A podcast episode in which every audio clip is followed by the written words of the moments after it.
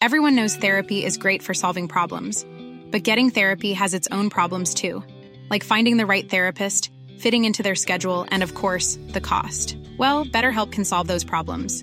It's totally online and built around your schedule. It's surprisingly affordable too. Connect with a credentialed therapist by phone, video, or online chat, all from the comfort of your home. Visit betterhelp.com to learn more and save 10% on your first month. That's BetterHelp H E L P.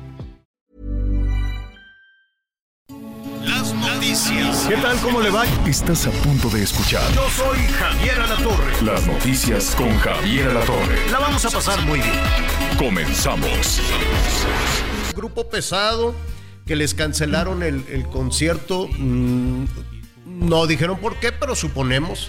Cada vez que se cancelan conciertos allá en Sonora, Sinaloa, Baja California, en cualquier parte del país, pues se sospecha, ¿no? Ah, tanta cosa que se sospecha, pero pues nadie dice tanta cosa que hay en el ambiente y todo. Qué, qué, qué pena, ¿no? Que todo está siempre relacionado con los malosos, crimen organizado, conciertos, elecciones, políticos, todo, de alguna manera, todo está pasando por la por el sedazo del, del crimen organizado, ¿qué es eso? Y sabes qué es lo peor del caso, Anita, que lo vamos normalizando. Oye, que si fulano de tal dicen que para su candidatura agarró dinero, dicen, ah, pues es que es político. O sea, damos por hecho que así es el juego, ¿no? Damos por hecho que así es y, y pues como tienen que pagar para que les den la candidatura, eh, para que los palomeen y pues tienen que agarrar dinero y luego pues no, no, no tienen tampoco mucho dinero para ser candidatos y, y pues damos por hecho que así es la vida. Eh, el asunto es que efectivamente el asunto está bien cochino desde hace muchos años, muchos, muchos años, y, y lo vamos normalizando. Y decimos, pues como es político es tranza, pues, ¿no? No hay, no se cambió, ¿eh?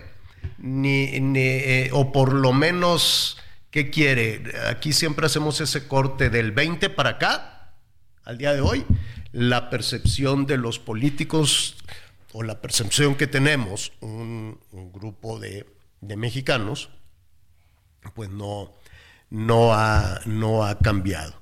Entonces, este, pues nada, eh, ya lo estaremos ahí retomando, pero antes de meternos en, en, esos temas que nos entristecen, nos desilusionan, pues vamos a ilusionarnos con un tamalito mañana. Nada más que no sé Muy cómo andan bien. los precios. No sé, no sé, Anita, creo que tú ya. ¿Cómo cuánto costará un tamal en la Ciudad de México? Digo, debe de haber, ya ves que hay mucha vacilada, este, así de gourmet, quién sabe qué, que a la hora a la hora Mira, es. puede ser entre 18 y 20 pesos. ¿Cómo crees? A ¿En veces, dónde? ¿no? Este, bueno, hay unos que parecen taquitos, cuestan como 10 pesos. ¿En Pero entre, pero más o menos en eso están. Yo soy experta en los puestos de tamales callejeros, Ajá. que son los mejores. Pero también Así. hay tamales ¿Tú de has 100 probado? pesos. A ¿eh? ver, Eh, aquí entrenos y, y saludamos a nuestros amigos en todo el país para que nos digan desde donde nos está escuchando, sugiéranos un tamal y, ah, y denos un norte de en cuánto andan, ¿no? Por ejemplo, nuestros amigos allá en Chiapas, en Oaxaca, que hay muy buenos tamales, en el norte, te- llámenos y nos dice este, ¿no? Más o menos en cuánto andan. 55, 14, 90, 40, 12.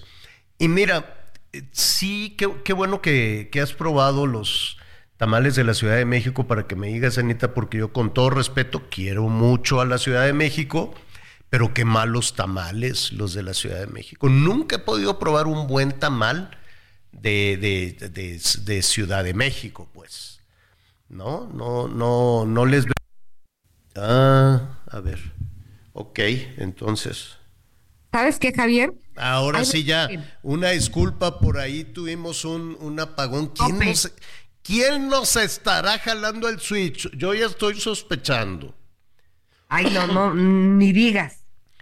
Yo ya estoy sospechando que nada más. Pero a ver, nos quedamos en que los tamales de la Ciudad de México, que luego nos dices en, en, en dónde lo, lo compraste, porque yo decía, quiero mucho a la Ciudad de México, pero a quemar los tamales los de la Ciudad de México. Digo que son como, como quebradizos, como, como raros, como secones.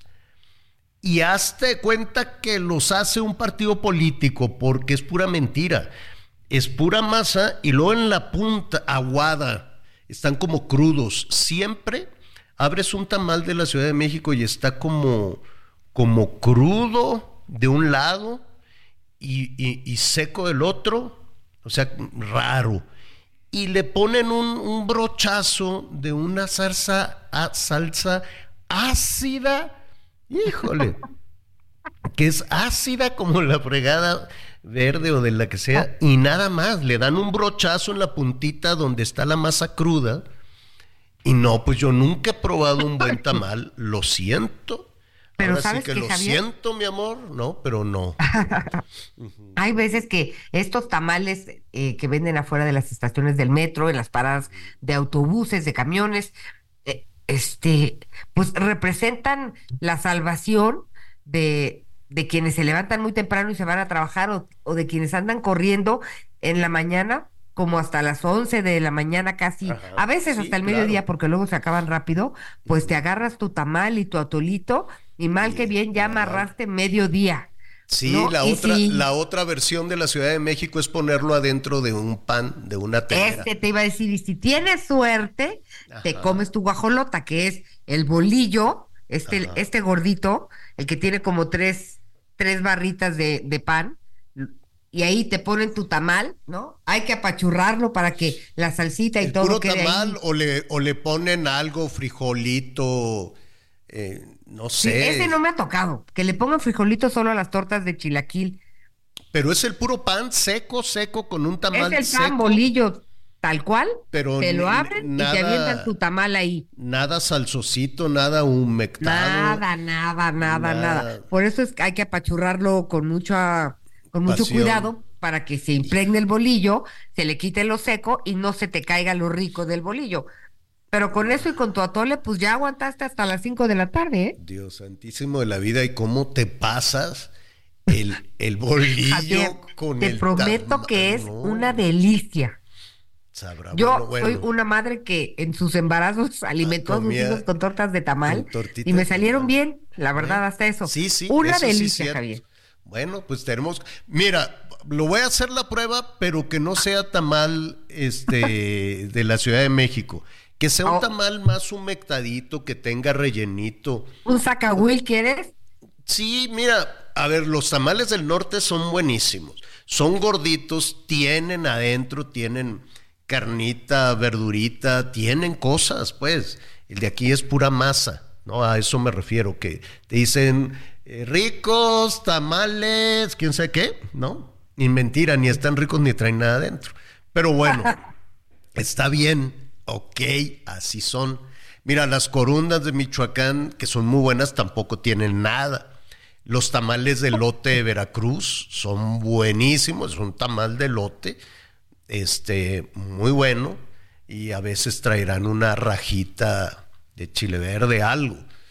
Este, son muy buenos los tamales de todo el país, la verdad. Ahí en el, en, hacia Tamaulipas y Nuevo León, hay unos tamales chiquititos, rojitos, muy buenos que están de, que tienen venado, fíjate, venado guisadito y luego ya se lo ponen al, al tamalito. No me digas. Buenísimo. Suena de, suena No, guau. No, no, no, no. Y los del norte, pues tienen carne de de veras, ¿no? Guisadita, verdurita, están gorditos con uno, con un, un tamal de esos, pues ya tienes. En Nayarit, ya se me antojó, hacen unos que les dicen tamales barbones. Ah, qué buenos son. So- porque le dicen barbones porque traen, la masa está, está también condimentada un poquito, tal vez, con polvito de camarón. No me lo sé, nuestros amigos que nos escuchan allá en Tepic, que nos, den, que nos den la receta, pero traen un camarón entero, Ah, grandote, como los U something, ¿no? U10, U algo. Y, y las antenas del camarón, de la cabeza del camarón, quedan, sobresalen de, del, del tamal, pues, de la, de la hoja. Entonces por eso les dicen tamales barbones, porque se ven las, las antenas de, de la cabecita del, del camarón. Son tan buenos.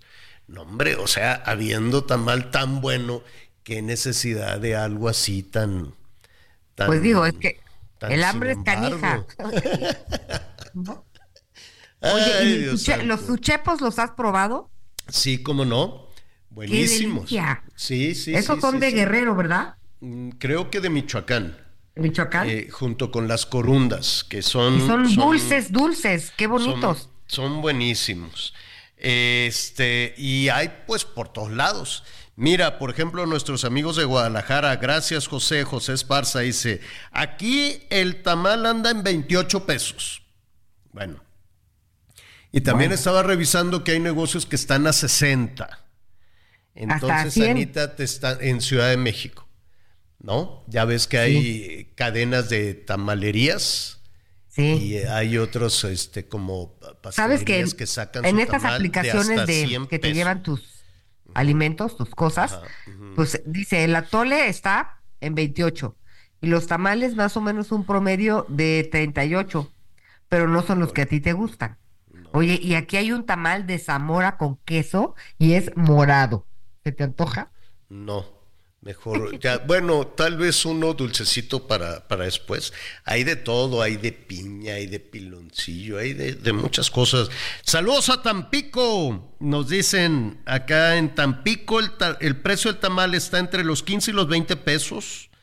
Mi favorito es el de rajas con queso. Ah, está bien, pero que le pongan queso y que le pongan raja. Y eh, muchas gracias, Samuel.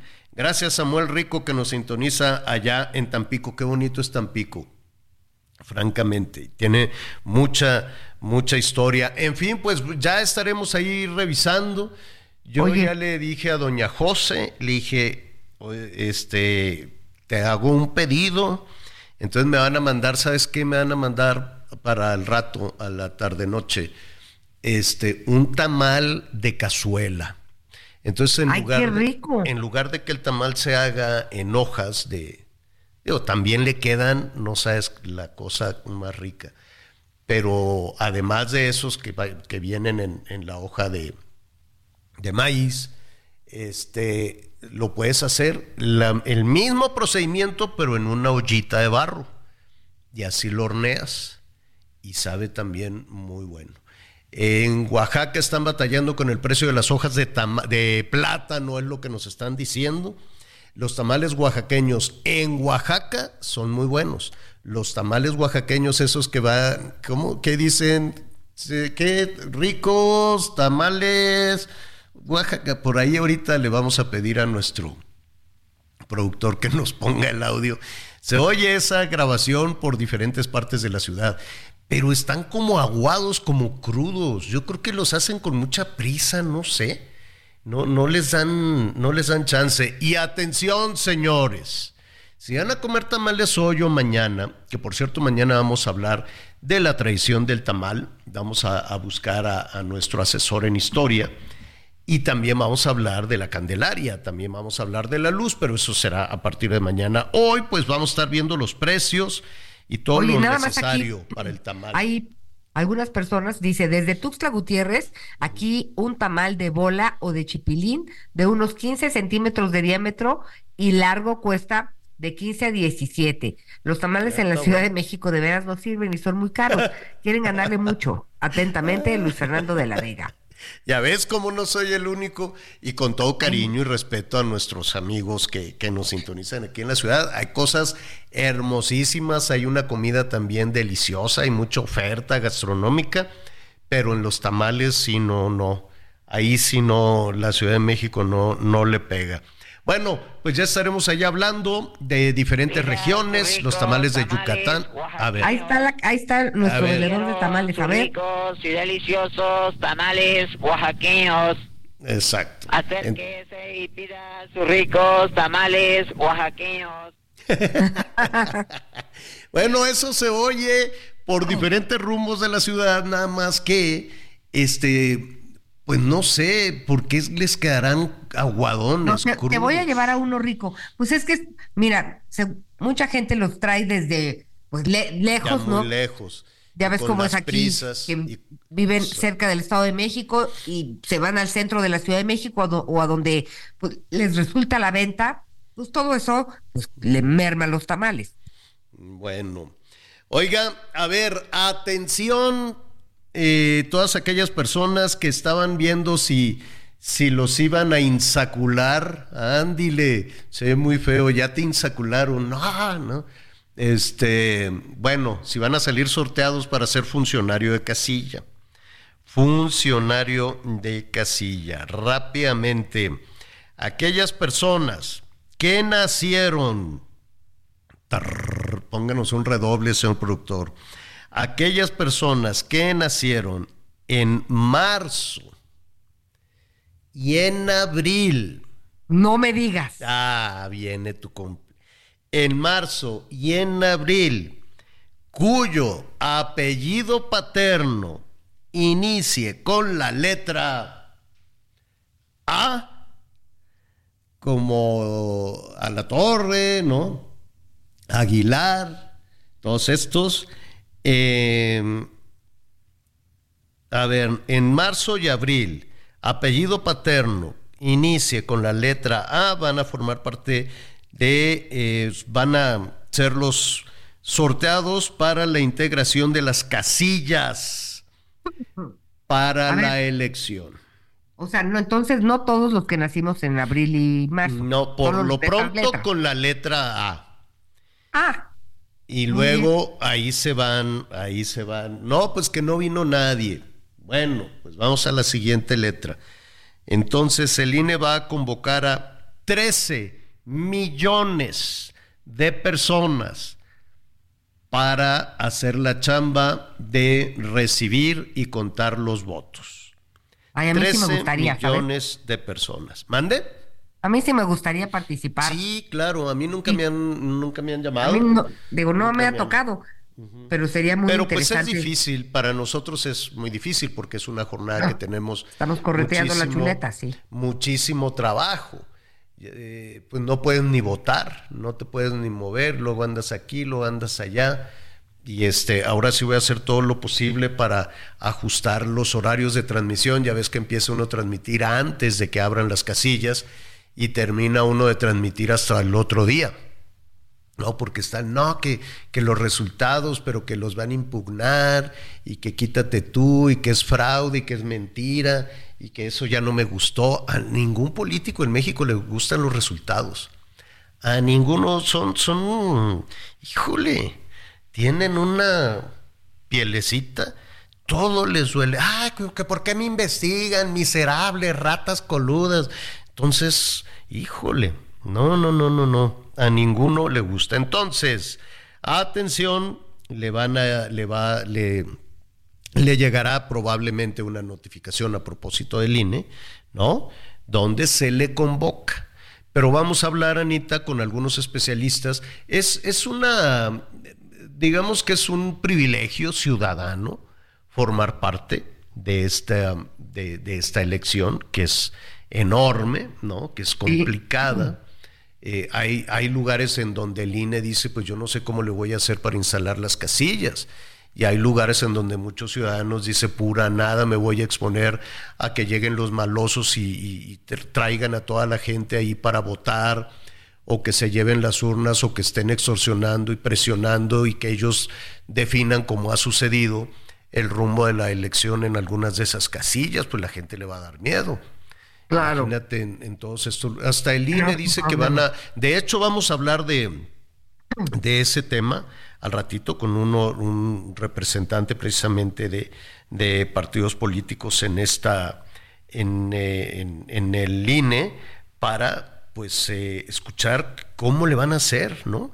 Porque, pues mira, si lo más fuerte, la, eh, la amenaza más seria para una organización de malosos es que los van a acusar con su mamá y con su abuelita, pues me imagino que lo que les diga el INE y lo que les diga el tribunal, pues no, no, no, no les no les significa absolutamente nada. Entonces, este, vamos a hablar de eso con Ángel, con Ángel Ávila. Él es eh, representante precisamente ante el Consejo General del INE, representante del PRD. Ayer estaremos hablando con todos los representantes de partidos que quieran, que puedan, ¿no? Eh, y por lo menos lo están reconociendo ellos, de que el asunto está muy complicado, muy serio, ¿no? Sabemos de las presiones, de los chantajes, de las amenazas, está toda esta este, situación que hoy retomó otra vez el presidente, está muy enojado y le pide al gobierno de los Estados Unidos que, que hable del tema, que saque la investigación en donde pues uh, se le acusa al presidente de México de haber aceptado dinero del crimen organizado, del narcotráfico para financiar eh, su campaña en el 2006. Entonces dice, no hay pruebas, otra vez hoy, este, pues sí, un poquito desencajado el presidente criticando mucho al periodista, pero pues eso no es novedad. Ningún gobierno, ningún gobierno federal está cómodo con el periodismo o con algunos periodistas, ¿no? Siempre somos los malos, los malos de la película y, y tenemos que ser necesariamente incómodos, pues, ¿no? Y luego te echan a andar los bots y, eh, bueno, es una, ha sido, eh, esta administración en particular ha sido muy agresiva con los medios de comunicación o por lo menos con las y los periodistas, muy muy muy muy agresiva. Pero bueno, eso es no es únicamente un asunto de la actual administración, así ha sido. Y aquí lo he comentado y me fue peor con Peña Nieto que mira, con esta ha sido muy difícil, muy difícil eh, con el actual gobierno, pero con el anterior me fue peor. Y con todos, ¿eh? realmente con, con, ninguno, no se trata de eso. Pero bueno, ahí está la convocatoria del INE, vamos a ofrecerle más detalles, tenemos muchísima información para compartir con usted. Y díganos cuál es el mejor tamal desde el lugar en el que nos está escuchando. Ahí está el número telefónico. Sí, dime, Anita. Es que ah, oh, ahí tenemos una fiesta e, en el Chícharo. Ah, este, es que vamos a hacer una pausa, creo. Pero todavía un ratito. Ah, ah, ah, ah, perdón, es que como oí la, como oí la, la guitarrita, este, así lo pensé. Bueno, muy bien. Nos están diciendo los precios. Sí, dime rápido. Sí, Anita, perdón. No, no, no, con calma. Eh, hoy, pues es en el doodle de Google, un buscador, ¿no? Muy importante, pues se celebra a Antonio Caso Andrade, quien fue, pues, además el fundador del Instituto Nacional de Antropología e Historia, entre muchas otras cosas, este, pues es uno de los mexicanos genios que vale la pena, pues, recordar, y ahora que lo ponen ahí, pues también vale la pena. Claro que vale la pena tanto esfuerzo, tanto trabajo y, tan dejada de la mano que, que quedó esta, este, este trabajo y esta institución. Pues no hay dinero, pues se usa para otras cosas. Ahora sí oigo la guitarrita, creo que es tiempo de hacer una pausa y volvemos inmediatamente. Conéctate con Javier a través de Twitter, arroba javier-alatón. Sigue con nosotros. Volvemos con más noticias. Antes que los demás. Todavía hay más información. Continuamos. Porque te presta hasta cuatro meses de tu sueldo. Porque lo obtienes en máximo 24 horas. Porque lo utilizas para lo que quieras. Porque lo tramitas fácil y sin intermediarios porque tiene las tasas más bajas del mercado, porque es tu derecho. Fonacot es el crédito. Fonacot, 50 años cumpliendo. Gobierno de México. Las noticias en resumen. Esta madrugada se registró un enfrentamiento entre autoridades y civiles armados en Apodaca, Nuevo León. Vecinos de la colonia Paseo de las Flores reportaron la presencia de sujetos armados en un vehículo, por lo que inició una persecución que terminó en la autopista al aeropuerto. El saldo fue de al menos tres presuntos delincuentes muertos. Durante la mañana de este jueves se registró una explosión al interior de una empresa dedicada a brindar servicios a Pemex en el municipio de Cunduacán, Tabasco. Las instalaciones fueron evacuadas mientras bomberos atendían la emergencia. Hasta el momento no han informado las causas del accidente ni si hay personas lesionadas. Durante enero, al menos 68 personas fueron asesinadas cada día en el país, según cifras preliminares de la Secretaría de Seguridad y Protección Ciudadana. Al mes, El mes acumuló un total de 2.127 víctimas de homicidio doloso, marcando un incremento del 4% en comparación con diciembre de 2023. Guanajuato, Estado de México, Baja California y Michoacán son los estados con mayor número de homicidios. Hoy el dólar se compra en 16 pesos con 61 centavos y se vende en 17 con 57. 17, ¿qué es? 57 el dólar. Así es. Se rompió otro récord de, con 57. de remesas, por cierto, al ratito le voy a dar el... Ya es un monto inimaginable, enorme, no sé, como para que ya no existiera un solo pobre en este país, pero pues, pero pues vamos viendo. Y eso es eh, dinero que mandan de allá de los Estados Unidos, no necesariamente es una exitosa política de gobierno, aunque en ocasiones pues así se, así se anuncie. Oiga, eh, mire, pues ya tenemos encima, ¿no? Todo este, este proceso electoral, ya falta poco, ya viene la convocatoria también a los ciudadanos para, para que formen parte, se les tiene que dar todo un proceso de capacitación, cómo instalar la casilla, cómo recibir los votos, etcétera, etcétera. Eh, esa, digamos que es la parte emocionante, ¿no? Es la parte bonita de que, de que los ciudadanos, eh, pues, logremos darnos certeza entre nosotros de este proceso, porque los ciudadanos no son, no somos los, los que vulneramos o los que hacemos trampa, ¿no? Siempre habrá algún personaje en la vida política que está buscando la manera de, vulnerar, ¿no? Que está buscando la manera de hacer eh, trampa. Em, por ejemplo, pues acaban de, multar a, a Morena pues porque no quedó muy claro en esa larguísima eh, campaña, precampaña o ¿cómo se dirá? Pues todos se acuerdan, pues Pues no era ni campaña ni precampaña, pues estaban haciendo pues ellos un recorrido en la militar, pues pues era como una campaña, ex, eh, campaña por fuera, no sé. Campaña underground, no. campaña le han puesto nombre. Una campaña interna en el partido. Ajá, una pre-pre-campaña, una cosa rara, pero es campaña, pues a la hora de la hora tú te anuncias, tú levantas la mano y dices, oiga, yo soy el bueno, vote por mí, ¿no? Pero pues era una de bardas. Todavía hoy por la mañana vi algunas bardas que se quedaron así con algunas de las corcholatas este, al que le borraban un día sí y otro también las bardas era Marcelo. Ah, pobre Marcelo, todo el tiempo andaban ahí unos señores con un rodillo blanco tapándole la barda para poner a, otro personaje. Entonces, este, pero era una de bardas por todos lados, espectaculares por todos lados. Y, y, pues la verdad uno se da cuenta porque salimos a hacer reportajes de otro tipo, de otra naturaleza. Entonces, pues no, que yo no fui, que fueron ciudadanos agradecidos o ciudadanos muy buena onda. Como, como dicen en Palacio, ciudadanos buena ondita, ¿no? Esos, son los progres, ¿no? Exacto. Los progres ciudadanos buena ondita. Los ciudadanos buena ondita que se gastaban su dinero en andar pintando bardas y letreros y el transporte, todos los peceros, todos los camiones, ¿no?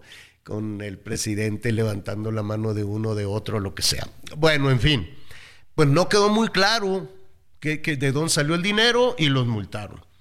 Pero mire, por ejemplo, Integralia dice que, que el 94%, 94% de lo que se gastan es, este, es ilegal el 94% del financiamiento de las campañas es ilegal porque no se reporta al INE de ese tamaño y además pues Integralia es una empresa seria de Ugalde que saben de ese tema que estuvo precisamente ahí en el INE. Y hay, hay cosas muy concretas, pero también está el, ¿cómo le diré? El terreno de la percepción, ¿no? Cómo los ciudadanos percibimos la actuación de, las, eh, de las y los políticos cuando van a una contienda.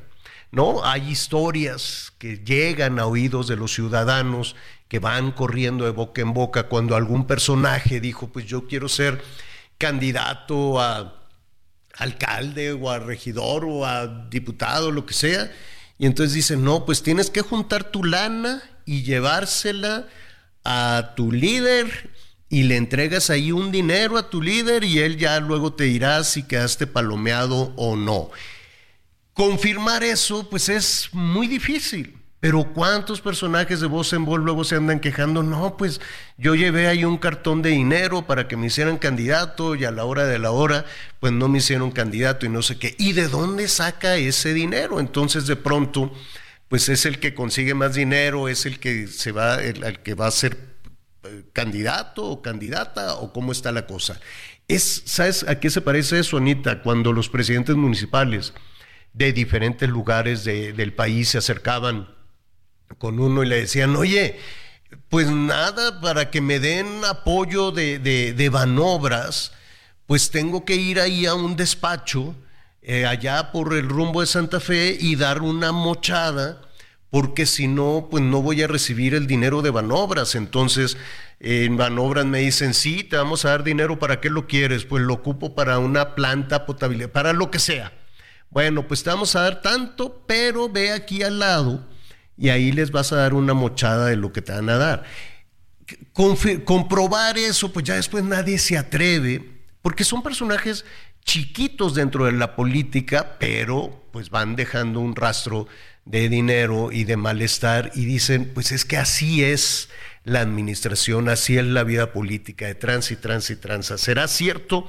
Pues no lo sabemos, pero esa es la percepción, lo que se va escuchando, de que si para ser candidato te tienes que mochar, que si para tener una entrevista o que te hacer con, con determinado líder o con determinado personaje, pues te tienes que mochar. O sea, es una repartición de dinero que angustia, ¿no? Para todos los personajes que tienen que entrar a la vida política. Y la otra percepción, eh, por las denuncias que se escuchan, desde luego, es la presencia de los malos. Ahora le decimos el crimen organizado. Y lo vimos en el 2021, ¿no? Lo escuchamos para tener la referencia más cercana, con un número muy fuerte de, de personajes que fueron asesinados, Anita. 122 personas entre candidatos, candidatas o personajes cercanos a la vida política o personajes cercanos a estos candidatos en muchos estados. Y muchos más que no se atrevían a decir nada, simplemente se bajaban de la contienda, como en el Estado de México, como en Sonora, como en muchos otros lados, decían, pues yo no voy a decir nada, como en Colima, como en tantas partes, este, solo me voy a bajar de la contienda y y después ya no se supo nada. 122 personas asesinadas en el 2021. ¿Y quién se atreve a investigar? ¿Quién se atreve a decir, oigan, pues no, este, fíjense que yo me bajé de la... Pues no, ¿por qué no? Pues por miedo, ¿no? Para decirlo con todas sus letras. Ya tenemos el proceso encima, tenemos una percepción, por un lado, de que si esto lo hacemos los ciudadanos, le va a dar certeza. Pero por otro lado, hay esta tendencia a normalizar muchas cosas que van de alguna u otra manera ensuciando el proceso. Ángel Ávila Romero es representante del PRD ante el Consejo General del INE y él ha levantado la voz también ante todo aquello que pueda amenazar el proceso electoral. Qué gusto saludarte Ángel, ¿cómo estás? Buenas tardes. Hola Javiera y Ana María, buenas tardes, un saludo para ustedes y para su auditorio. Oye, ¿qué percepción tienes de, pues ya esta elección que, que tenemos enfrente? Pues eh, tú lo decías muy bien, Javier, eh, el asunto de la intervención del crimen organizado en los procesos electorales lo vimos de manera clara en la elección del 2021, estados como Sinaloa, donde un cártel levanta más de 100 operadores electorales de un partido político, en el caso de Guerrero, donde se bajaron eh, demasiados candidatos para no competir, el caso de Zacatecas o el caso de Michoacán, donde imagínate eh, Javier y Ana María, la coalición eh, del PRI PAN PRD gana ocho distritos federales, en Morena solamente gana cuatro, es decir, le ganamos dos a uno, pero en esos cuatro distritos donde operó la delincuencia organizada, la diferencia para la elección a gobernador fue muy significativa y ellos terminan, terminaron ganando la gubernatura. Hoy creo que desgraciadamente llegamos en las mismas condiciones, Javier. No se ha hecho nada para tratar de impedir esta intervención del crimen organizado y es por eso que yo como representante del PRD en el Consejo General he solicitado al Instituto Nacional Electoral cuáles son las acciones que está llevando a cabo y realizando el INE para tratar de blindar en la medida de lo posible la intervención este, del, crimen organizado, Javier. Eh, no, no, a ver, eh, sí es importante que el árbitro tome eh, cartas en el asunto, sí es importante también que, esté acompañado, ¿no? En esas, en esas decisiones, hasta donde yo me he quedado, pues el INE le, le lanza la, la responsabilidad a los partidos y le dice, pues tú, es tu culpa, tú tienes que checar que no se te cuele ningún bandido o que, o que no esté el crimen organizado atrás de ninguno de tus candidatos. Esa es la solución. Lo tiene que hacer eh, los partidos políticos pues de una manera muy pulverizada, incluso en cada municipio, en cada uno de los estados que están en juego. Yo creo que sí, Javier, o sea, los partidos tenemos que asumir una responsabilidad sobre a quién nosotros presentamos en la elección. La otra parte que me parece muy importante y por eso es el llamado al INE. El INE, la Constitución, es el encargado de velar porque haya elecciones libres y auténticas en este país. Pero hoy el crimen organizado se siente tan dueño de los territorios, esta estrategia de abrazos, no balazos por parte del gobierno federal, lo único que ha logrado es que el crimen organizado avance en posiciones de territorios y que hoy tengamos un estado paralelo donde el crimen organizado eh, cobra derecho de piso, le pone el precio al pollo, a la carne, al huevo, a las materias primas, es, es muy grave porque ¿qué pasa?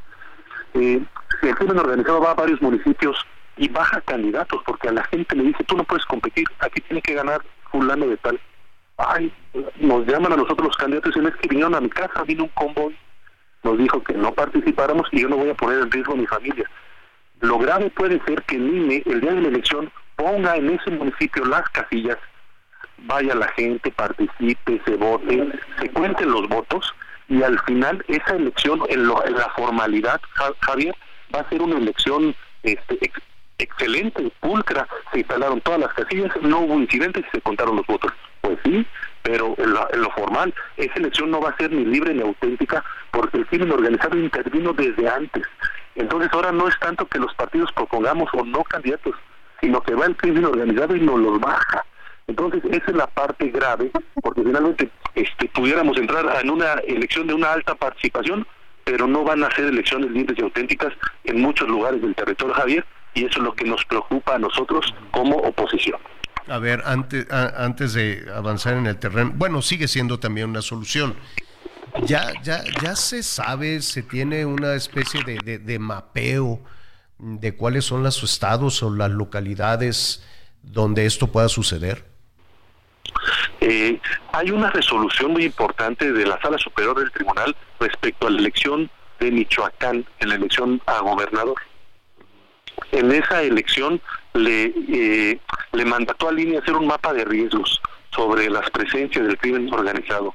Hasta el momento el INE ha incumplido sobre el esquema de presentarnos el mapa de riesgo y no hay ni siquiera una mesa con los partidos políticos nacionales para nosotros poder decirle al INE dónde estamos viendo las preocupaciones en municipios de Guerrero, en municipios de Zacatecas, en municipios de Sinaloa. Es decir, hay ciertas partes del territorio que nosotros empezamos a detectar que hay presión ya para eh, los partidos políticos. Y eh, lo peor, hemos empezado a ver muchos asesinatos ya, Javier, que tienen que ver con el proceso electoral. La semana pasada tuvimos cuatro asesinatos uh -huh. y en la semana antepasada otros tres, etcétera, etcétera. Sí, decir, llevamos ocho, ocho en lo que va del año. Ocho en lo que Es correcto. Y no vemos ninguna acción, Javier. Eso es un poco también nuestra desesperación para poder, digamos, estamos a cuatro meses de la elección y eh, no vemos que las autoridades estén haciendo su trabajo. Te doy un dato. El Instituto Nacional Electoral tiene que reunirse cada semana con la Secretaría de Gobernación para revisar el tema de seguridad. En estas cinco semanas que llevamos, el INE solo se ha sentado una sola vez para ver el tema de seguridad y no es un trabajo constante, eh, digamos, con las otras instancias del gobierno. Eso es lo que nos preocupa y por eso estamos eh, pidiendo en el Consejo General conocer cuáles son estas acciones para blindar todo el proceso electoral, Javier. Me, me, me, quedé pensando, reflexionando desde luego en lo que estás diciendo, que es muy, muy serio y que más allá de diferencias eh, partidistas, eh, tendría que tendría que tomarse pues de una manera muy blindada, ¿no? De una manera neutral, no como una iniciativa que, le signifique votos a, determinado partido o un retroceso a, Morena, en fin. Eh, pero el, crimen organizado, los malos, o como tú le quieras decir, em, hay dos opciones, o se meten a la brava y dicen, este va a ser, y, quito a estos candidatos o llevo a la gente a votar, en fin, todo lo que se denunció en el 2021. Este, e incluso, ahora que decía lo de Michoacán, pues allí estaba en un banquito, ¿no? El gobernador en Palacio Nacional diciendo aquí traigo las pruebas, aquí están, ¿no? Llegó ahí con unos folders, ya se estuvo, y nunca le abrieron la puerta, la puerta del palacio. Pero por otro lado, te digo, se puede meter a la brava el crimen, o se le puede abrir la puerta y decir, a ah, tú me dejaste pasar, tú me pediste dinero, tú me agarraste dinero y me dejaste entrar, ¿no? Sí, sí, sí, digamos que son las, son las dos opciones, Javier. Nosotros, por ejemplo, hemos dejado de registrar candidatos. O sea, nosotros como PRD hemos decidido no registrar candidatos en municipios en donde no los vamos a dejar entrar este, eh, nosotros no nos hacemos responsables y simplemente este, en esos municipios el PRD no ha llevado candidatos porque ni les agarramos dinero y tampoco estamos de acuerdo con que el crimen organizado ponga presidentes municipales o diputados. Pero entonces este el grave riesgo es entonces que ellos son los que controlan y los que mandan y los que sí presentan candidatos, digo, entre comillas, pues son los que van a ganar la, la, elección.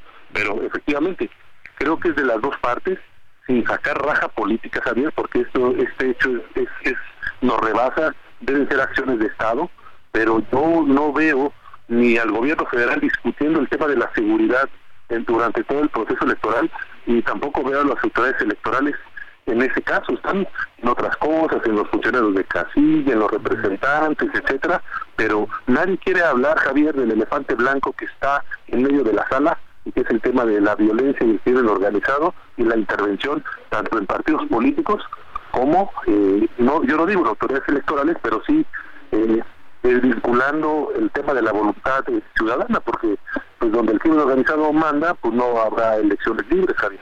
Así es. Anita Lomelí te quiere preguntar.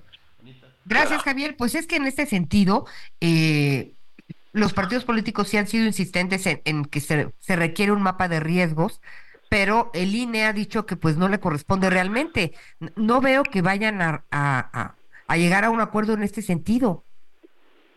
Eh, esa es la preocupación, eh, Ana María, que el Instituto Nacional Electoral le saca la vuelta a discutir eh, el tema grave de la inseguridad y por supuesto los militares con los partidos políticos.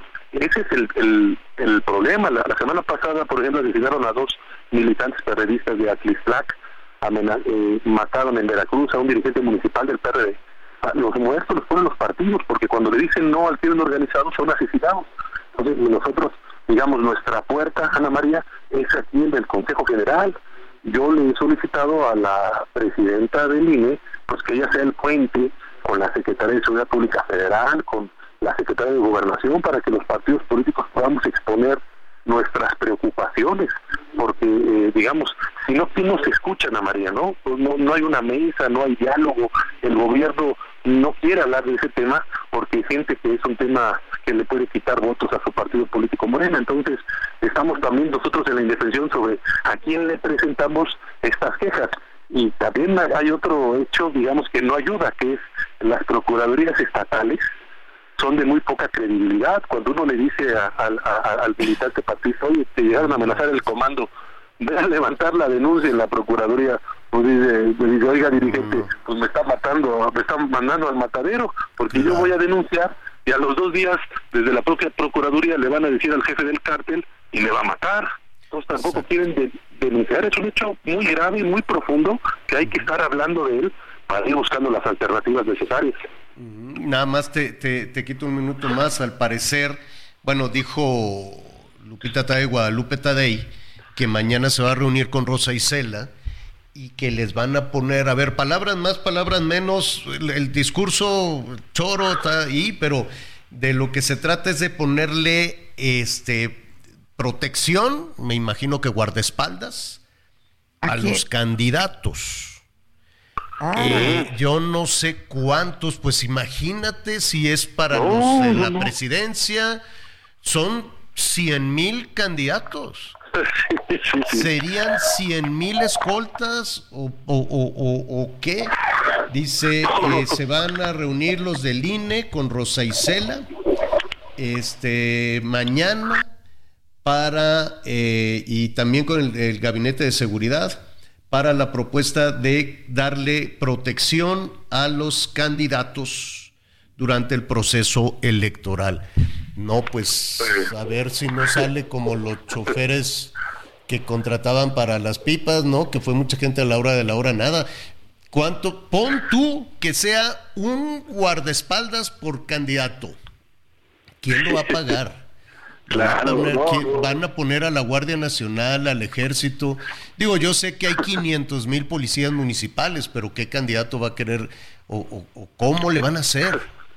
¿Qué- No, qué- no, no, eso es algo, es una propuesta irrisoria, Javier, si eso es, este, pues no están entendiendo la gravedad del tema. En realidad nosotros no queremos, te lo digo Javier, este, eh, seguridad para nuestros candidatos, queremos seguridad para el proceso, para que las y los ciudadanos puedan hacer mítines, puedan tocar puerta casa por casa, se puedan reunir con la gente y no este, que podamos tocar casa por casa y al rato nos levanten algunos y nos digan aquí no vuelven a hacer propaganda de tal partido, ¿eh? Ah, háganse para allá.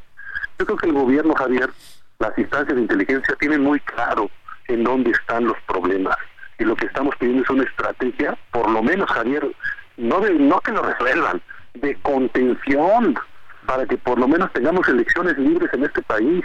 Este gobierno ya se le fue el sexenio, tenemos el sexenio más violento de la historia del país, no se resolvió el tema de la seguridad, no pedimos que lo resuelvan en cuatro meses, Javier, pero sí en donde el gobierno tiene perfectamente ubicado dónde están las zonas, como dicen, calientes, entre comillas, pues eh, empieza a ser una estrategia de contención para que por lo menos los ciudadanos tengan derecho a tener elecciones libres y elegir a sus representantes igual de manera libre en el próximo proceso electoral, Javier.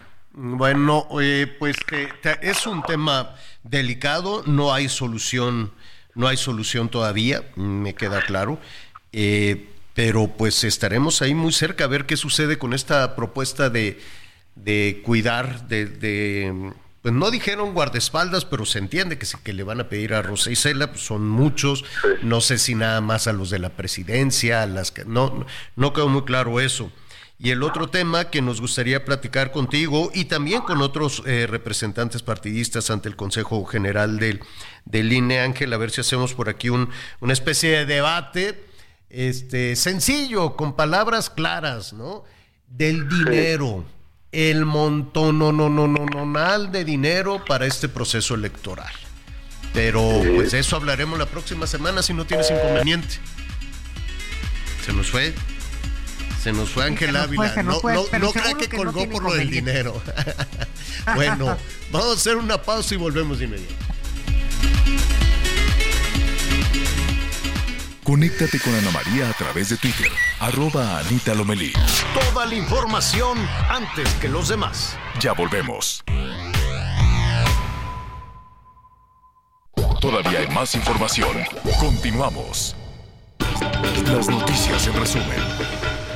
Un juez federal ordenó el sobreseimiento de la causa penal contra el abogado Juan Collado, desestimando los cargos de delincuencia organizada y operaciones con recursos de procedencia ilícita. La Fiscalía General de la República imputó a Collado en 2019 por presuntamente estar involucrado en operaciones financieras ilícitas por 24 millones de pesos. El juez ordenó el levantamiento de las medidas cautelares y la libertad inmediata exclusivamente en relación Millions of people have lost weight with personalized plans from Noom, like Evan, who can't stand salads and still lost 50 pounds. Salads, generally, for most people, are the easy button, right? For me, that wasn't an option. I never really was a salad guy. That's just not who I am. But Noom worked for me. Get your personalized plan today at Noom.com. Real Noom user compensated to provide their story. In four weeks, the typical Noom user can expect to lose one to two pounds per week. Individual results may vary. relación con este caso. La Fiscalía del Estado de México detuvo a Cherlyn N. en el municipio de Iztapaluca.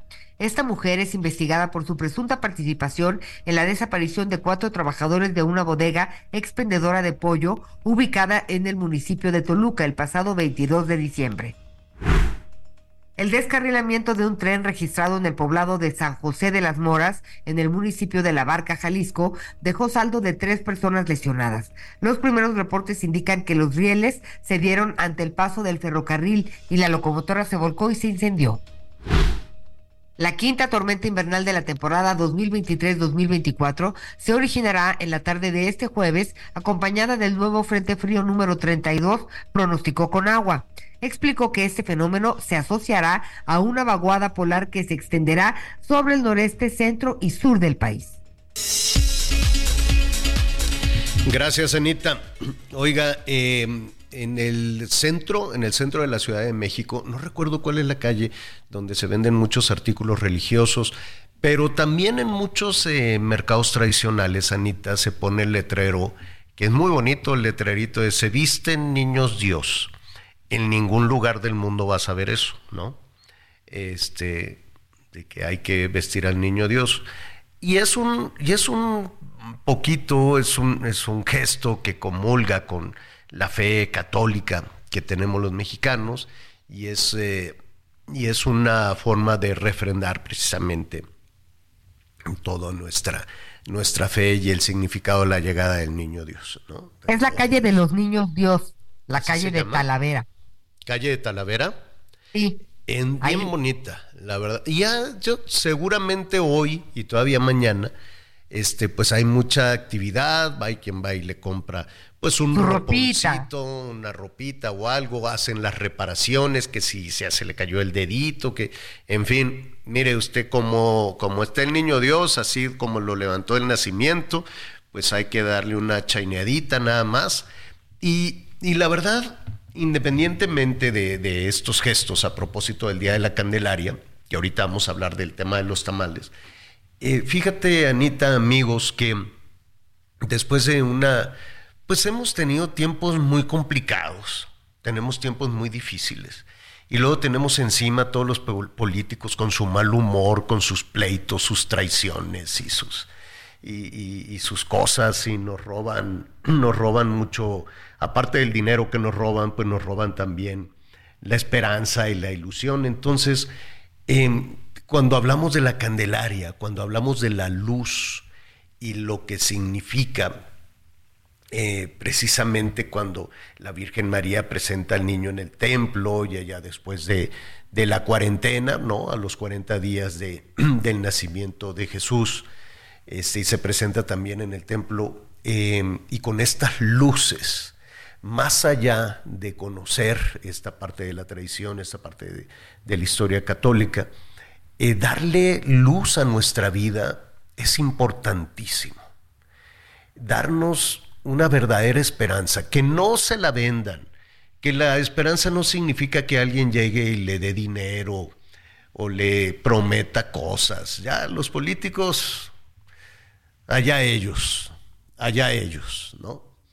Pero nosotros, los ciudadanos, la gente, la gente buena es más. Este país es generosísimo.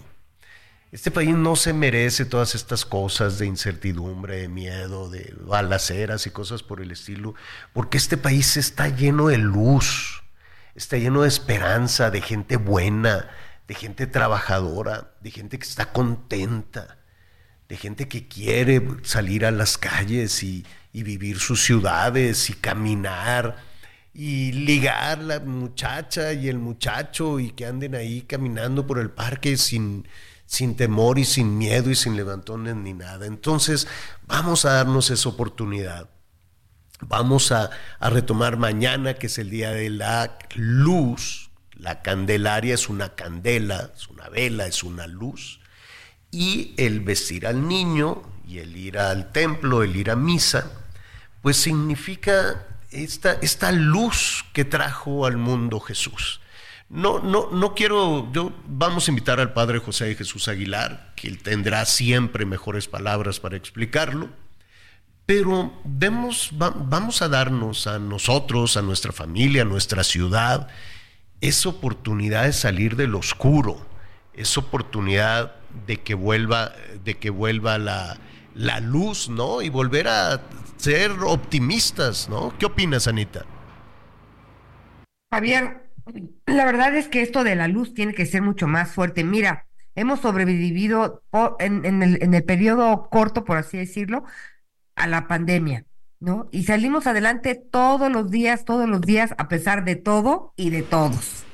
Entonces, eh, pues este mensaje que tú dices eh, de la luz, yo creo que pues la luz está en las personas que trabajamos, que todos los días pensamos en salir adelante, en, con pasitos cortos, pequeños, que a veces, que a veces piensa uno que no pesan, pero a la larga, pues eso es lo que levanta a este país. Pues ahí está, hecho el llamado y entonces usted vista a su niño Dios, usted pásela bien, usted invite, ah, eso sí, ya ahí sí me falta algo, ahí sí yo ya no entendí en qué momento, digo, pues si vamos a vestir al niño Dios, hagámoslo con mucho respeto también, pero este, de ahí a brincar a, a lo de los tamales, pues yo no sé, a mí no, yo en, en, mi, en mi rosca me salió una coronita de plata. Y la coronita de plata significa que el día de la Candelaria, Anita, voy a ser rey por un día. O sea, a mí me tocó, no me tocó lo de los tamales. Pues, pues, no sé, yo creo que todo el fin de semana, mañana. Déjame pensar a ver qué quiero, a ver qué pido. ¿No? Está muy bonito. Sí, No, no me salió niño Dios, me salió una coronita bien bonita de plata y la voy a canjear mañana. Voy a decir, a ver, a mí se me dijo que puedo ser rey por un día, entonces lo voy a cambiar. Pero al que le tocó tamales, pues ni modo, abrir la cartera. Vamos a ver cómo están las cosas cómo estarán los precios en todo esto. Me da muchísimo gusto saludar a Cuauhtémoc Rivera, él es presidente de la Alianza Nacional de Pequeños Comerciantes, que siempre nos acompaña. ¿Cómo estás, Cuauhtémoc? Bueno. Gracias, Lupita, y ah. este, y sobre todo, oír tu inspiración de esperanza que le estás dando a la audiencia y a nosotros, y la tomamos con mucho aprecio porque son días de, de esperanzar y de tener seguridad de que eh, nosotros somos más que lo que nos esté pasando y podemos salir adelante. Yo creo que eso es crucial, ¿verdad? Definitivamente, y el trabajo que hacen los pequeños comerciantes es, eh, es admirable, la verdad es que es fundamental, justo para eso, ¿no? Justo para que su clientela que tanto batalla, pues pueda salir un poquito más esperanzada. Dime algo, Cuauhtémoc, ¿te tocaron los tamales o nada más te vas a sentar a sírvanme tres tamales? A ver. Pues mira, una, una, una situación no excluye la otra. o sea, tanto me tocó el monito como me voy a sentar a comer.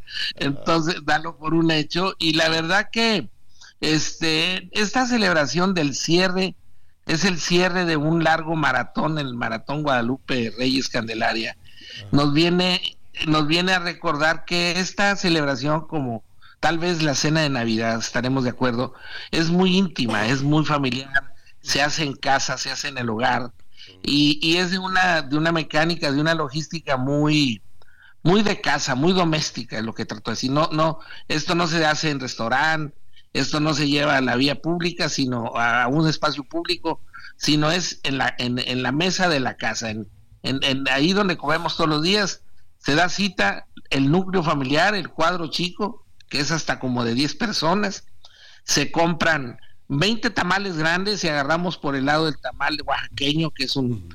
Porque tenemos dos, una disyuntiva grande a resolver. O son tamales grandes, que son dos, dos por persona, o compras 40 tamales o cuatro docenas, 48 tamales chicos que vienen en hoja de maíz y que son más pequeños. Ahí se calculan cuatro tamales por persona. Los grandes dos, los chiquitos cuatro. Entonces, esos se acompañan de tres litros de champurrado y para que, para que no, para que acabe de amarrar el asunto, se compran dos refrescos familiares de dos litros y medio. Ese es el kit, el kit de la, de la Candelaria en materia eh, gastronómica o culinaria y, y muy rico, por cierto. Y bueno, variará también por, por región, Pero más, más, o menos, este, ¿habrá alguna variación de la tamaliza del año pasado a la de mañana? Sí, claro, mira, te tenemos una corrida para esta conversación y a ti y a la audiencia. En 2022, la celebración del Día de la Candelaria con un, con un espectro como el que acabo de, decir, o sea, un, un, insumo de esos, pudo costar 558 pesos para 10 personas. En 2023 eso mismo pudo costar 688 pesos. En 2024 eso mismo va a costar o puede llegar a costar 716 pesos. Ha habido un incremento del 15%. Del 15%. No, bueno, eh, en, su, quiero suponer que algunos eh, algunos eh, elementos pues para los tamales habrán subido más que otros, pero ese es el es en promedio, ¿no? Un incremento de cuánto? 17 más o menos. más o menos del 15 al 17%, sí. Pues no que la inflación es, del, es del 3, del 4. No, no, esa es la inflación general. La inflación alimentaria acumulada hasta hace diciembre era del 12.5. Lo que más empuja la inflación de los alimentos es los, el segmento de los frescos, o sea, todos los productos agrícolas que están al alza, muy fuerte, y en donde en este caso el tamal, este, pues se apoya en el maíz, que el maíz no ha cantado mal a rancheras en esta temporada, y ha tenido este incremento promedio el grano de maíz, que es de donde sale, pues, para hacer el tamal fundamental, es el insumo principal. Pero, em, como, como quiera, pues hacemos ese esfuerzo por, por por, mira, pues por lo menos unos tamales sencillitos, ¿no? No algo tan, tan complicado, tan elaborado, pues que si no se tuvo la carne de puerco, pues a lo mejor un poquito de pollo, a lo mejor pura verdurita, a lo mejor puras rajitas con queso. El asunto es tener los tamales en la mesa, ¿no? Fíjate, sí, y fíjate que se está dando también algo interesante esto de la... Todo, digo, no, no los dioses aprietan pero no ahorcan. ¿A qué voy? Que, como bien lo dices, para darle un plan B, ¿cuál es el plan B ante el problema? En muchos hogares están terminando por hacer sus, sus tamalitos en vaporeras, ¿verdad? O sea, se hacen ahí, este, pues como tú dices, de manera doméstica el tamal. El, el, secreto de esto es la convivencia. Y que la, la, amenidad, que es el alimento, pues esa, como dicen la gente, Dios, Dios provee, y como quiera debe de haber y, le, metemos esfuerzo y le apretamos acá, pero de que el día de mañana vamos a cumplir y a honrar el, cierre del maratón al que nos entregamos cuerpo y alma en esta temporada, los mexicanos lo, ten la seguridad que la mayoría lo vamos a lo vamos a hacer. Qué bueno. La verdad es que qué bueno y seguramente pues se van a aprovechar también eh, pues algunos de, de, tus asociados, de tus agremiados, de estos pequeños comercios, de esta tiendita abarrote donde de pronto encontramos todos, pues no faltará también, ¿no? Una ollita de tamal que, que, le pueda facilitar, que le pueda facilitar a, a, la gente, ¿no? En lugar de estar batallando, consigue la harina por acá, la manteca por allá, dicen, oye, pues vete aquí a la tienda de abarrote, sacar un tamal y están muy, están muy buenos y los hace Doña María y vámonos para allá y el día de mañana se mueve el mercado y es, es, este, es quincena, es sábado, este va a haber, esperamos que haya, haya, haya mucha alegría en el mercado.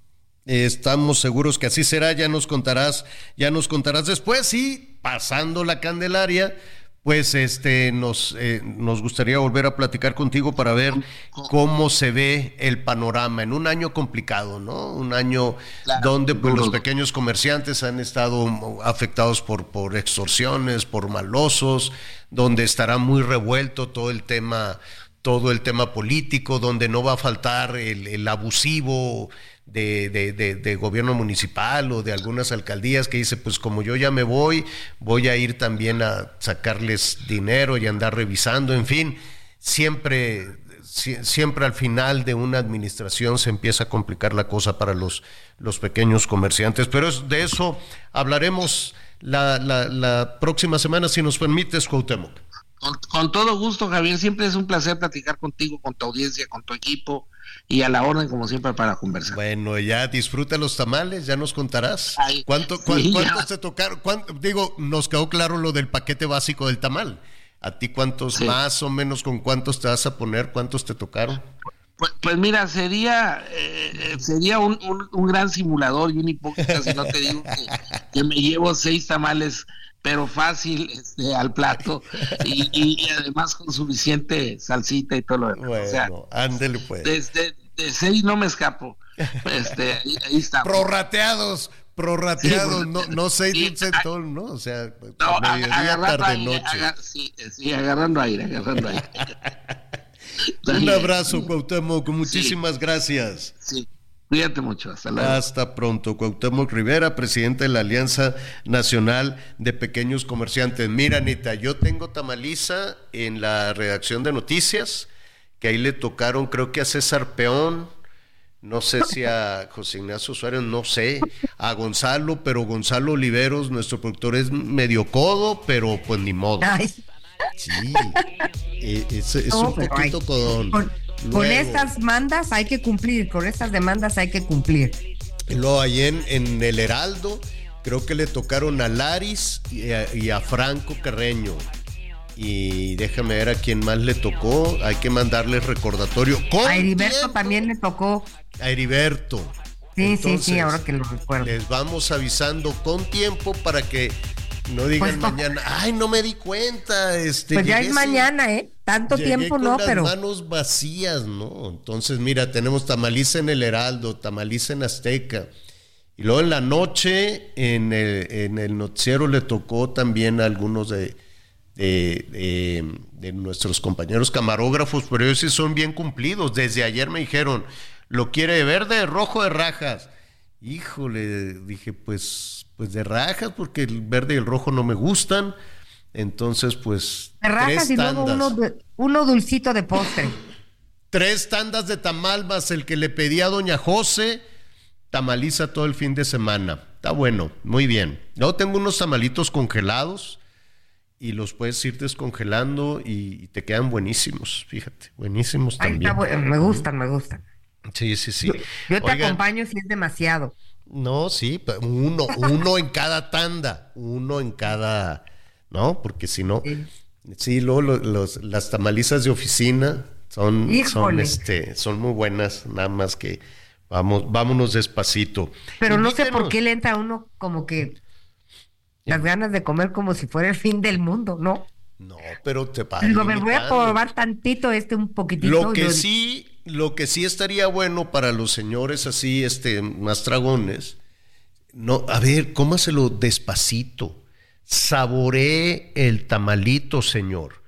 Usted no sabe toda la historia que hay ahí atrás. Es una friega andar haciendo tamales. Se llevan muchas horas.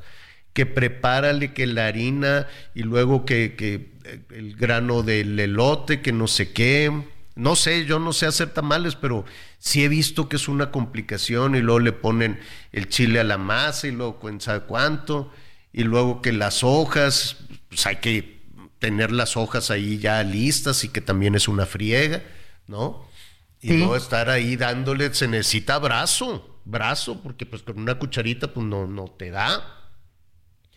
Y luego prepara el relleno por otro lado es una complicación. ¿Cuántas horas se llevará a hacer tamales? Muchas. Muchas horas.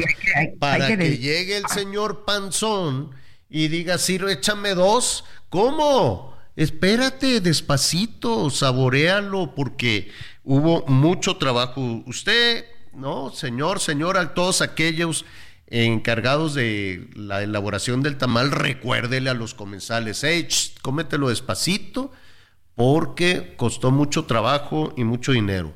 Y luego llega la gente así, ya, pum, esa cosa de comer rápido, nomás no, no, no le entiendo. Coma despacito, vea, eh, vea lo que está, lo que está comiendo. Bueno, gracias. Muchísimas personas nos dicen también de, sus tamales.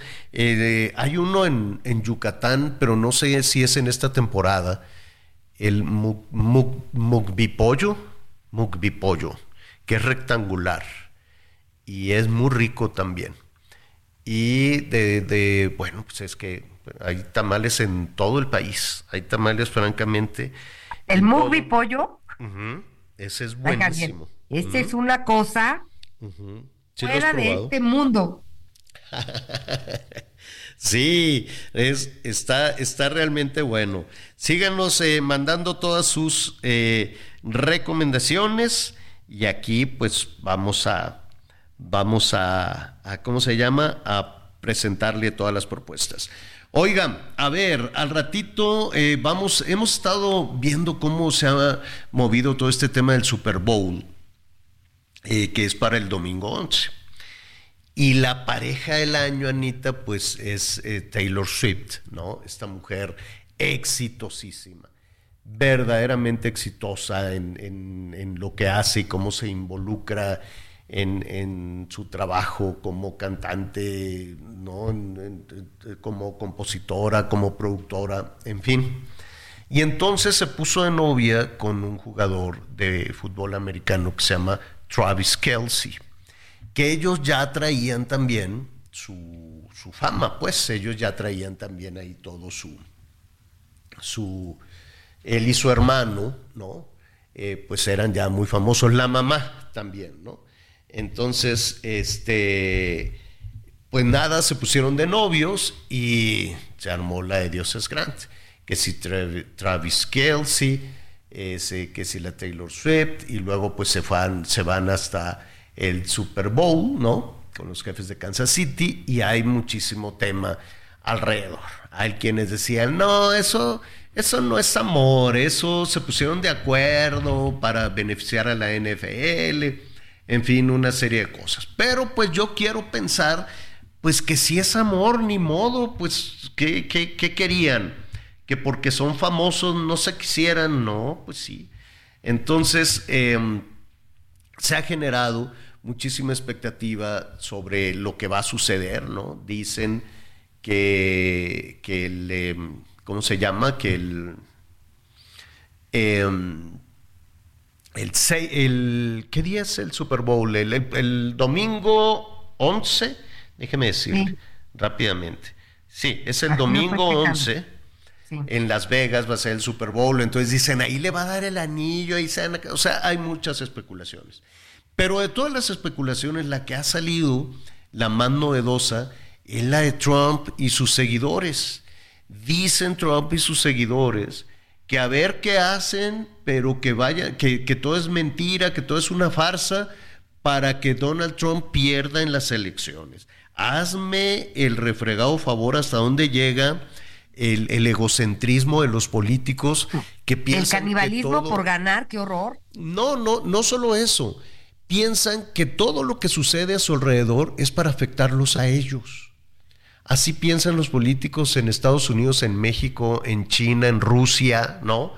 En donde sea.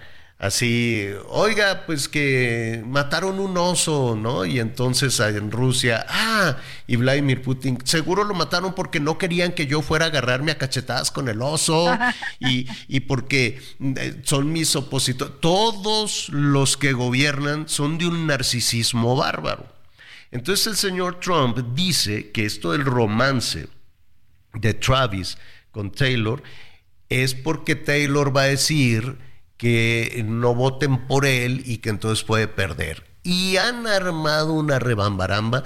Si le da la gana a la muchacha decir no voten por Trump, pues es su opinión.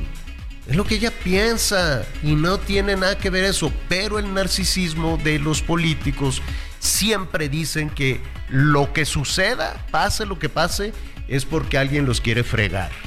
Y eso se llama egocentrismo, se llama narcisismo. Es un perfil de los políticos en el mundo. Hacemos una pausa, dennos su opinión, volvemos.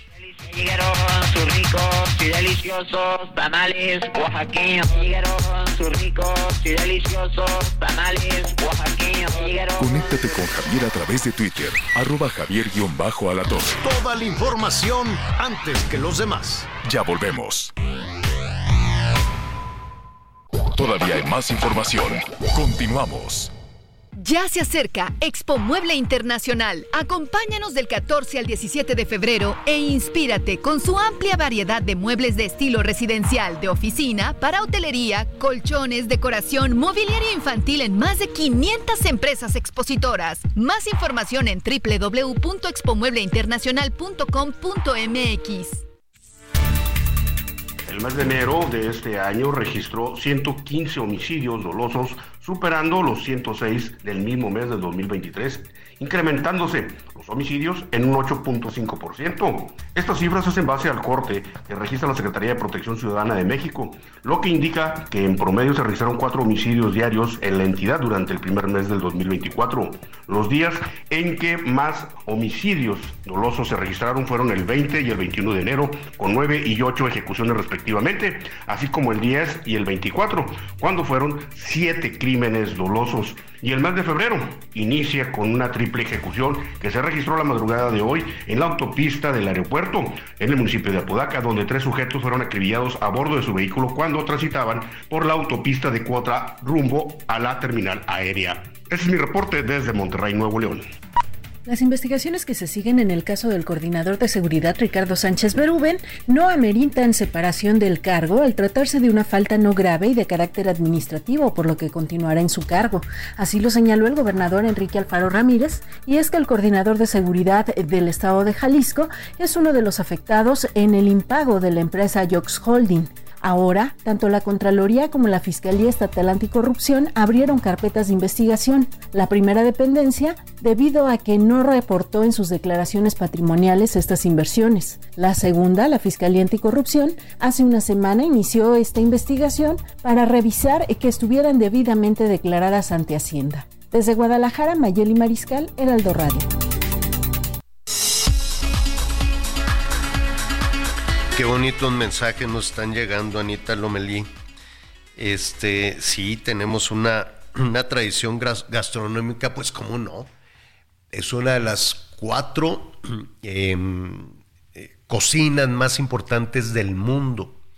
Hay una escuela de gastronomía en, en Francia eh, que se llama, ay, se me va, ¿cómo se llama? Que, que había una escuela aquí también en, en, en México de esta, de esta misma.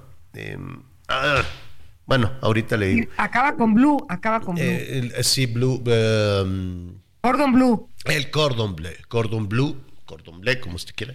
Entonces ahí la carrera de gastronomía pues dura varios años.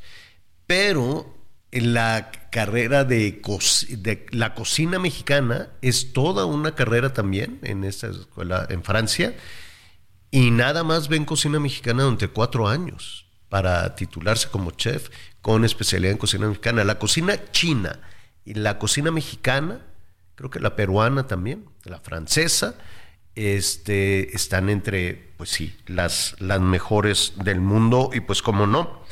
Y mira, pues nos dicen, por ejemplo, rápidamente antes de ir ahorita con nuestra siguiente invitada, bueno, de Guadalajara, también nos están dando algunos, algunos precios. Dice, buenos días, yo soy de Texcoco. Gracias, Felipe. Felipe Villegas. Para los tamales eh, los hace mi mamá, doña Susana Díaz. Llevan salsa verde, este, cabeza de puerco y pollo, acompañados de champurrado o de coca, Coca-Cola. Gracias allá en Texcoco debe estar buenísima. La barbacoa de Texcoco. Qué bárbaro. Qué cosa tan buena. Luego, en Tehuacán, esto es en Puebla. Los tamales cuestan 15 pesos, son de mole, de mole poblano, pues sí, de rajas, de dulce. Gracias, Clemente, nos manda Clemente Santa María desde, desde Puebla. ah, no, perdón, este no es de Puebla, es de Teotihuacán. Perdón. Eh, también, a ver, para lo de la Ciudad de México, que yo dije que está bien bonita la Ciudad de México y que tiene mucha oferta gastronómica, pero están fallones en los tamales. Dice, para cambiarle ahí esa eh, percepción, yo creo, nos dice nuestro amigo, eh, vaya a comprar los tamales que venden en la esquina de Avenida Coyoacán y Félix Cuevas. Yo contra esquina del 20 de noviembre. Dicen que son tamales de costilla Ah, mira, de costilla eh, y que hay un atolito muy bueno. Gracias, Alberto. Alberto Iglesias, de Chiapas. No, hombre, pues son bonitos. Hay tamales de puerco, tamalito de chipilín, tamalito de mole, tamalito de cambray, no sé qué, no sé qué es, no sé si es de cebollita cambray, no sé. Y los más ricos, nos dicen en Chiapas, son los de pinte, que son de lotito tierno. ¡Ay, qué ricos han de estar! Tamalitos de pinte allá en Chiapas. Y tamal, eh, también hay tamal de toropinto de toropinto que son de frijol y de milpa, con hojita de milpa, sí, Anita. La familia Zúñiga, bueno, María Galván Zúñiga dice, a nosotros 60 tamales nos van a salir en 1100 pesos y sí son grandes. Saludos al equipo, María Galván Zúñiga, esto en Azcapotzalco.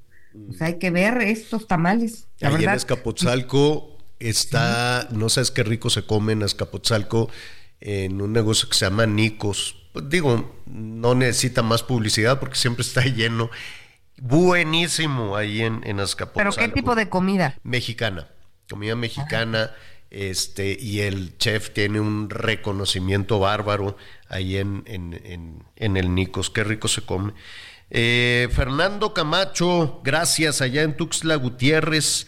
Dice: Los más caros son los que llevan mole adornado tiene huevito, pavo, ciruela pasa, aceituna y almendra. Ah, se, se, escucha muy, muy rico, Fernando. Muy bien, muy gourmet. Muy, muy gourmet, muy bueno.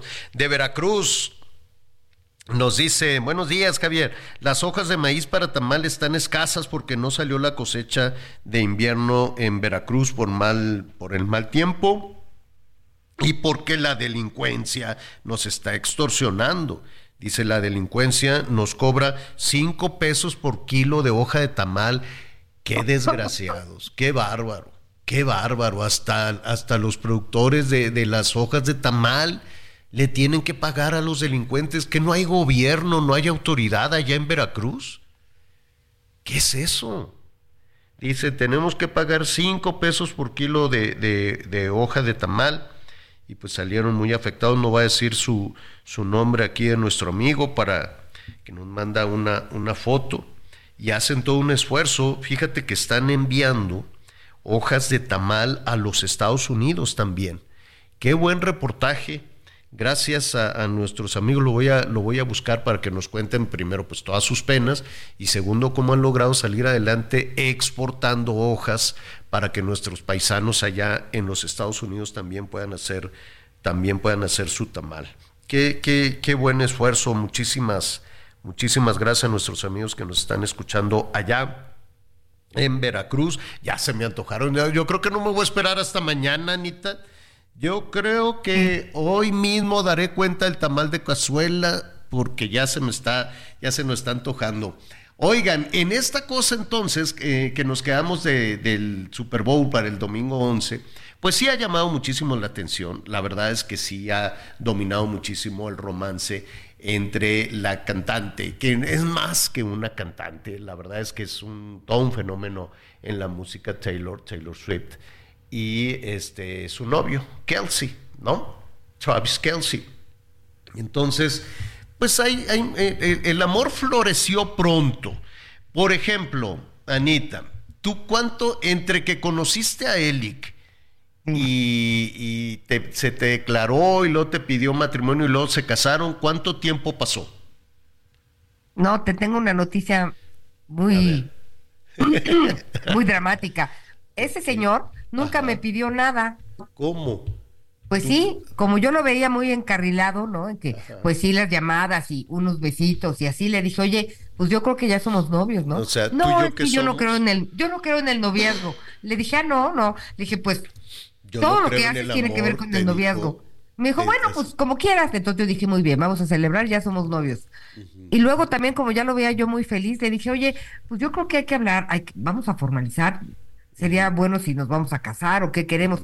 Pues yo no lo veo tan necesario. Ay, no, no unas respuestas horrendas. O sea, medio hippie, quería así amor libre. Medio vale gorro, así yo, oye, qué, qué ¿cómo horror. le decían antes así amor libre? No, no, no, no, no. Entonces, pues digo, ahí tuve pasito, pasito, pasito, pasito y dije, bueno, pues mientras este organiza su cabeza, yo voy a mis metas de concretar pasos importantes para mi vida. Y pues así me lo eché, pero pasaron como tres años y medio. Oye, hay una, hay una canción, señor productor de Taylor, creo que se llama, no sé si el disco, la canción se llama Karma. Entonces dice Travis Kelsey que estaba oyendo un día el disco de la Taylor, ¿no? Y dijo, ah, está padre, están padres las canciones, muy inspiradoras, este, eh, eh, creo, creo que así se llama esta sí, se llama Karma. De, de, donde salió esta moda de hacer pulseras, ya es que las jovencitas, los jovencitos, pues todo el mundo hacía pulseras, creo que por ahí venía, venía el tema. Dice el, el, Travis Kelsey, porque le dijeron, oye, ¿y tú como que en qué momento si estás ahí en, en, en, en, otro mood, en otro ambiente, no, no, no conoces a los artistas, tienes puros amigos, este, eh, digo, futbolistas, en fin, lo que tú quieras se mandas. ¿En qué momento te, te pusiste de novio con la Taylor? Entonces dice, fíjate que fui al concierto en Kansas y dije, ay, pues estaría padre este, conseguir ir ahí al camerino, ¿no? Al cabo soy famoso y le doy su pulserita. Entonces él le hizo una pulsera a la Taylor, pero mañosamente en la pulsera le puso su número telefónico. ¿No? Le dijo, ay, te traje una pulserita para que la Taylor la viera y luego dijera, ay, mira, aquí está un número telefónico. Entonces, pues todo lo planeó el muchacho muy padre. Dijo, igual voy al concierto. Oigan, no, compro boleto caro de primera fila, que me vea y así. Y le cierro el ojo y luego voy al camerino y le regalo la pulserita. No sé si él la hizo, pero él dijo que le hizo la pulserita.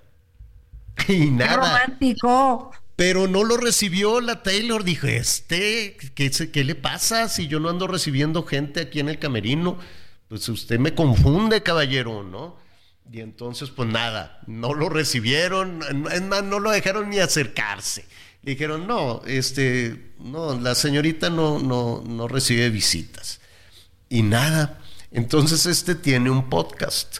Y, y en su Twitter y en su, bueno, ex y esto, se puso un letrero así, anyone know, o em, alguien sabe cómo le puedo hacer llegar esta pulserita a la Taylor, ¿no? Este, estoy buscando un amigo que me ayude a, hacerle llegar esta pulserita que le hice a Taylor. Pues reguero de pólvora y lo demás, pues creo que ya es historia. Entonces la Taylor, pues seguro le hablaron sus amigas, oye, que te anda buscando el, el Travis y que no sé qué, está forzudo. Y pues ya, y luego ella se presentó con unos amigos, no llegó sola. Le dijo a sus amigos, tiene un montón de amigos artistas, y les dijo, oigan, vamos a rentar aquí un, palco para ir a ver un, partido. Entonces llegó, pero llegó con, pues, con sus amigos artistas, no, no recuerdo cuáles eran, y la gente empezó, dijo, a ver, el, Travis dijo públicamente que, que cómo le hace para llegar a la muchacha. Y luego la muchacha se presenta en un partido, pero estaba hasta atrás. Y luego ya se presentó con mamá suegra, no, lo ya fue con la suegra y luego ya, pues ya, se espanzurró todo esto y empezó el amor. Pero estamos hablando de, ahorita te digo, eh, a ver, eh, el 8 de julio pasado. El 8 de julio pasado, Kelsey llegó muy punta al concierto, dijo, ahorita me le presento a la muchacha, se bañó, se perfumó, se cambió, estrenó, este, no creas que así el entrenamiento se fue cochino, no, dijo, me tengo que estrenar zapatito y todo, no llegó de tenis y playera, ¿eh, muchachos? Llegó bien cambiado, bien, bañado. Y este, y no, de todas formas lo batearon, de todas formas no lo recibieron y este, y así se quedó todo julio hasta junio, julio, hasta septiembre. Ya la, la, la Taylor dijo, bueno, sí voy, pero no voy a ir yo sola. Entonces organizó a varios amigos, se sentó hasta atrás, así que ella dice, no, que no me vean así como muy desesperada. Oye, pero Javier, además qué difícil porque a donde ella va, o sea, esa es la nota, esa es la atención, esa a quien quieres ver. O sea, qué difícil para, para ella y también pues para, en este caso, su, su galán. Este... pero cuando el amor es bueno, pues no importa. Entonces vamos viendo. Dejen, déjenme saludar a Val Plata. Ella es integrante de Football Girls MX, que pues no solo está enterada de todo lo que hay alrededor de este romance, sino todo lo que va a pasar en el próximo, en el próximo Super Bowl en Las Vegas. Este, bueno, primero te saludo, Val. ¿Cómo estás? Qué gusto saludarte. Hola, buenas tardes, buenas tardes Javier, buenas tardes Ana, ¿cómo están? Muy contenta, emocionada, días de la gran fiesta de la NFL. Sí, definitivamente, y una de las, eh, evidentemente hay muchas historias alrededor, independientemente de, de todo, de, de, todo este tema de este romance, de, de todo el tema de Kansas, en fin, pero hay otro, vaya, hay otro foco de atención que, eh, que jala a millones de espectadores en el mundo y es el medio tiempo, ¿no, Val? Así es, así es. Por segundo año consecutivo es el Apple Music Halftime Show. Esta es una asociación que vimos por primera vez el año pasado entre la NFL, Rock Nation y Apple Music. Y el encargado este año es nada más ni nada menos que Usher que además sí, llama la atención que sea Usher porque sí es una carrera sólida, pero no era un personaje que estuviera visible eh, para, para, para este espectáculo del medio tiempo. Digo, es una muy buena carrera, es una carrera que, tendrá más de 20 años, pero generalmente se buscan a, estos personajes. Era, era, era de pronto en el mundo de las apuestas más factible que invitaran a Taylor a Usher, ¿no? Sí, a ella ya lo habían invitado, pero bueno, ya tiene una gira mundial que le impidió las fechas y demás. Pero mira, yo creo que eh, hablar de algún Super Bowl en Las Vegas es fiesta, colores, luces, música. Obviamente ya no está el rey, Elvis Presley ya no está con nosotros, pero se trajeron al rey del RB. Tiene 30 años ya de carrera, eh, este ritmo que mezcla el dance con el RB, un poquito de hip hop. Eh, y yo creo que nos lleva, sobre todo a los que somos chavorrucos, vamos, vamos a, a ventanearnos, a los que somos chavorrucos, nos recuerda esa época de las grandes centros, de los grandes centros nocturnos, de las grandes discotecas en Las Vegas. Y como él mismo lo dijo cuando le entrevistan, van a ver un show que nunca han visto en mi carrera. ¿Ha adelantado algo? Creo que por ahí va, hay desde una banda este, ya sabes, de estas bandas eh, universitarias hasta, no sé, hasta por ahí algún invitado latino, ¿no? Mira, eh, todo lo han tenido en la entrevista que le están preguntando, oye, y los invitados, porque él ya estuvo como invitado en el, en el Super Bowl del año 2011. Él es artista invitado de los Black Eyed Peas, que estaban eh, cargando con la titularidad de ese, de ese halftime show. Y le preguntan, oye, ¿vas a tener invitados? Y dijo, va a ser un gran show. No devela, no revela, no nos da pistas. En el video en el que anuncian el, el halftime show, sí tiene una banda estudiantil, em, incluso tiene a gente que canta gospel, pero no, no, nos ha, no nos ha dado pista. La única pista es que también va a estrenar un nuevo material eh, va a ser paralelo el, show junto con junto con este lanzamiento de su nuevo de su nuevo álbum. Es un álbum que tiene es un noveno álbum, se va a llamar Coming Home. Eh, y tenemos varios años que no lo vemos. Como bien lo dices, no es un artista que digamos estuviera con una con un material vigente. Sí, pero de que es un acontecimiento y tiene un reto porque escuchándote me quedo pensando que hay muchas personas, evidentemente hay nuevos seguidores eh, del fútbol americano, ¿no? Hay, hay una nueva generación a propósito de todo este romance que le puso atención a la NFL, en fin. Pero también es cierto que hay personas que siguen, seguirán el, desarrollo del partido, del supertazón, pero en el momento del, del medio tiempo, el espectáculo de medio tiempo, se detona la audiencia de una manera bárbara. Estaba viendo algunos, algunos números y creo que Katy Perry tuvo más de 114, casi 115 millones de personas viendo el, eh, el espectáculo. Pues es un reto para Usher, ¿no? Sí, es un gran reto. Eh, sobre todo por esta parte que tú estás hablando, de la diferencia generacional. Quizá, insisto, los chavos rucos lo podemos tener muy ubicado. En algunos, digo, la gente joven, las nuevas generaciones que están llegando a la NFL, muy seguramente en alguna fiesta, en alguna reunión, han escuchado algo de él, alguna colaboración, ha tenido colaboraciones importantes, eh, y seguramente va a haber una o dos canciones que digan, ah, sí sé quién es.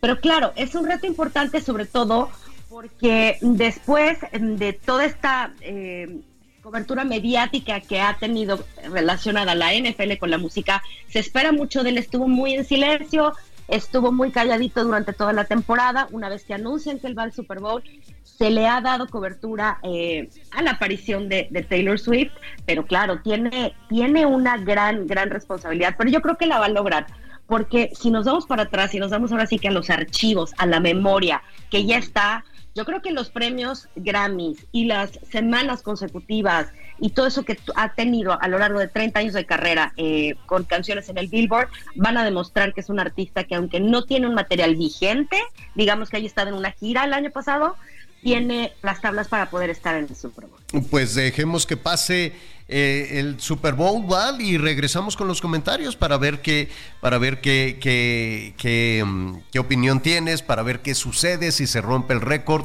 Seguramente se ha generado ya muchísima expectativa y ahí estaremos atentos. Val, danos tus redes sociales, por favor. Claro que sí, me pueden encontrar en mi casa, que es Football Girls MX. En, Twitter estamos como arroba NFL Girls. Personalmente me encuentran como Val Plata. En Facebook, en Instagram, en TikTok, en YouTube nos encuentran como Football Girls MX. Football Girls MX. Nada, pues ahí estaremos atentos. Gracias, Val. Gracias, Javier. Gracias, Anita. Que tengan muy buena tarde. Saludos Abrazo, a toda querida. Gracias. Oye, está, no, no para el frío en la Ciudad de México. Déjame compartirles a nuestros amigos. Y también en el norte, ¿no? Seguimos con el Frente Frío número 31. Este, está nubladón, está la tarde nubladona como, como caldosita o tequilera. ¿Qué será, Anita? Tequilera, Javier. Yo la verdad, sabes que tengo un gripón no, no, no, no, no, no. ya me hice las pruebas, no tengo, eh, no, es influenza ni, ni COVID. COVID ni, ni, nada de eso. Pero qué horror. Yo sigo mocoso, una semana mocoso. Entre las pues. alergias, el polvo, porque se me ocurrió ahí estar este cambiando la cocina. Dije año nuevo, cocina nueva. No, hombre, un polvadero. Pero bueno, ahí vamos. Bien y de buenas. Pues entonces un tequilita, después un tamalito y así tres, cuatro días de tamalito y ya después este, regresamos al régimen. Anita Lomelí, gracias. Gracias, Javier. Nos vemos mañana, cada quien con su tamal. Perfecto. Miguel Aquino, que está agripo, eh, eh, agripadón, ya le tocó también, ¡pum! Pero que está descansando. Mañana estará seguramente mocoso, pero con nosotros. Yo soy Javier Alatorre, muchísimas gracias. Lo espero a las diez y media, diez y media en Hechos Azteca 1. Se va a poner buenísimo. Lo invito a que siga con nosotros Salvador García Soto en el Heraldo Radio. Gracias por acompañarnos en Las Noticias con Javier Alatorre. Ahora sí ya estás muy bien informado.